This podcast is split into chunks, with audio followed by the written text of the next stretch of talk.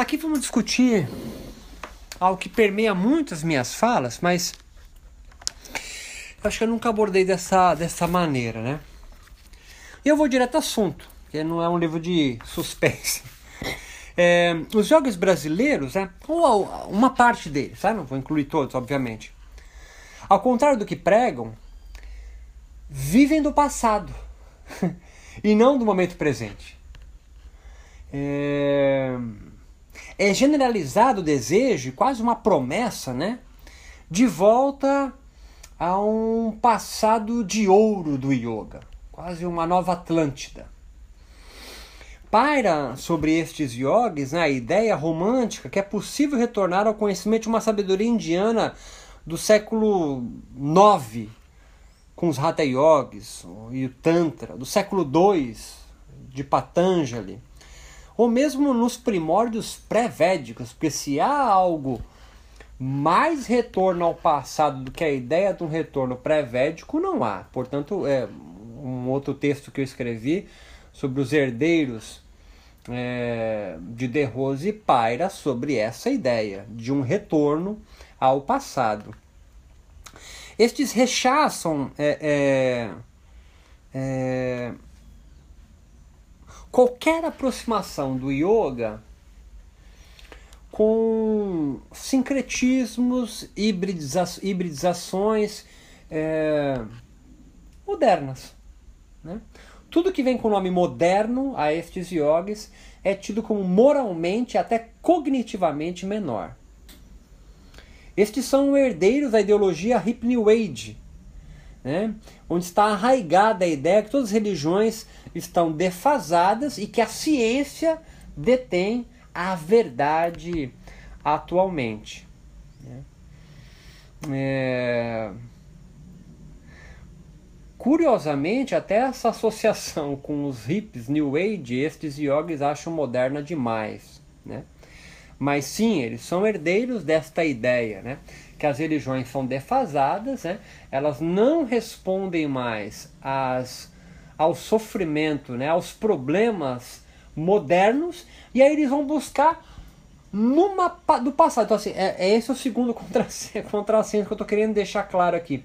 A, a, ao mesmo tempo que eles acreditam que as religiões atuais elas estão defasadas às problemáticas que o mundo enfrenta, eles vão então tentar beber numa religiosidade, o yoga, mais antiga ainda. E se vier atrelado a, a religiões tribais, xamânicas, tanto quanto melhor. Né? Então, a, a, ideologia aí que está por trás aí é uma ideia romântica de uma idade de ouro. Não tem nada de novo nessa ideia do passado. Né? Diversos movimentos têm essa mesma, mesma perspectiva romântica, que houve uma época no qual seres humanos detinham um conhecimento, uma sabedoria que foi sendo perdida ao longo da sua do seu caminhar histórico e que hoje nós estamos perdidos. A famosa era é, do atual, né? Que nós vivemos é uma era perdida. Como se em algum momento da vida humana né, e, houvesse ou, ou houve um, um, momento em que todos os seres humanos estavam aí no topo da sabedoria ancestral. Uma das exceções dessa, dessas religiões que não são defasadas é o budismo para eles, né? Primeiro porque não tem Deus. Eles é interessante como essa ideia do ateísmo e da ciência como detentora da verdade paira sobre, sobre esta população, né? Mas sem dúvida é, é um micro-universo esse do yoga, né? Que já se estendeu essa ideia a hospitais, universidades e sem brincar diversas outras religiões, apesar do contrassenso que eles não gostam disso. Para eles, então, a, a ciência é detentora da verdade. É, mesmo sendo a ciência a área do conhecimento humano mais recente, o terceiro contrassenso, né? É, e no qual é a que se declara não ter verdade nenhuma. A ciência, é, ao contrário, por exemplo, da, de, de, da filosofia, né? tirando a Nietzsche, né? Todas as outras filosofias, todas as filosofias, elas têm aí uma, uma perspectiva universal da verdade. A ciência é a única que não tem. E é justamente nessa que eles se, eles se agarram. É, é muito interessante isso, é muito interessante. Porque a ciência, é, desde Karl Popper, ela, ela deixa bem claro, olha só, a, qualquer afirmativa científica ela, ela, ela é, é, tem que ser possível de ser negada. é muito interessante isso, né? Isso significa dizer que para o yoga ser verdade, se atrelado à ciência, ele tem, ele tem que ser falível. isso é um, é um contrassenso gigante, né? Porque, primeiro, os Vedas são infalíveis para essa população, e os rishis, os gurus e toda essa esse universo aí é, onírico é, também infalível, é perfeito em si mesmo. Eles também se esmeram né, com muita argumentação para definir o yoga fora de qualquer aspecto religioso, é, fora de qualquer aspecto filosófico, porque alguns também já pregam que yoga não é filosofia. É, e tem também alguns que negam aí que yoga também não é ciência, porque já, já perceberam né, o, total desvario da tentativa dessa aproximação, dessa dialética. Mas e aproximam talvez yoga até com cultura, eu já vi, né? Mas talvez se esqueçam, né, que, que, que até cultura, desde Cliff, de, de Clifford Geertz, que cultura também é associado à religião, né? Agora a nova que eu ouvi, a mística, é um outro contrassenso, é um outro desvario sem, sem, sem precedente, né? Porque toda mística advém da religião, da religião, é como sufistas, né? Eles são a ala, né? A, a, a perspectiva mística da religião muçulmana, islâmica, né? Não há nenhuma perspectiva mística que não venha de uma religião. Nenhuma. Aí falar que yoga não é religião, porque na Índia, nos Vedas, a palavra mais próxima é o Dharma. É, é, é, é, um, é uma, uma briga né? É, argumentativa, retórica, né? para tentar achar um lugar de encaixar o yoga fora de religião que para quem está olhando de fora, que para quem não é devoto, né, para quem olha com um olhar distante, assim, não apaixonado, né, é, é piada. Né? Então assim, a, a, a, o yoga que se refere tanto ao viver presente vive com os pés enterrados no passado.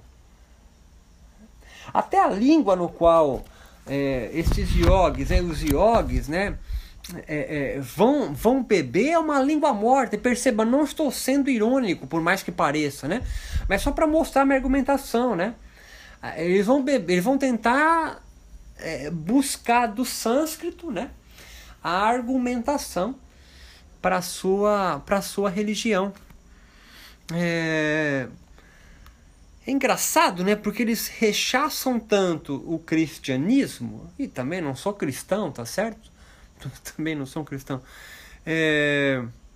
Mas olha só, né? enquanto os cristãos aguardam o momento pós-morte, né? A redenção no céu, no paraíso, os yogis, ao contrário, né? Por mais absurdo que possa parecer, e é, eles pregam a sua felicidade no passado. Entende o que eu quero dizer agora? É, se você é perfeito em si mesmo, mas esqueceu, você esqueceu em algum ponto do passado. Então é como se quisesse voltar para lá. E, e, e, é justamente é esse ponto que eu chego, né? Você quer voltar para onde? para uma Índia dividida em uma, numa sociedade de castas, onde há uma misoginia desenfreada, onde as mulheres estão abaixo da escala social de um cachorro, que o poder está atrelado a uma minoria de sacerdotes. Que passado glorioso tanto querem voltar? O interessante é que tanto esse discurso é divulgado é, por iPhones né, de última geração que os yogis compram. Né? Então é interessante isso, né? Essa ideia de retorno ao passado, de uma era de ouro, no qual você é perfeito, né? E o momento presente agora, que tanto eles batem na tecla, que é para viver o momento presente, momento presente, momento presente. O momento presente para eles, que agora é o mundo moderno, contemporâneo, é ruim. Eu não consigo entender para onde vai. Sim, é um contrassenso.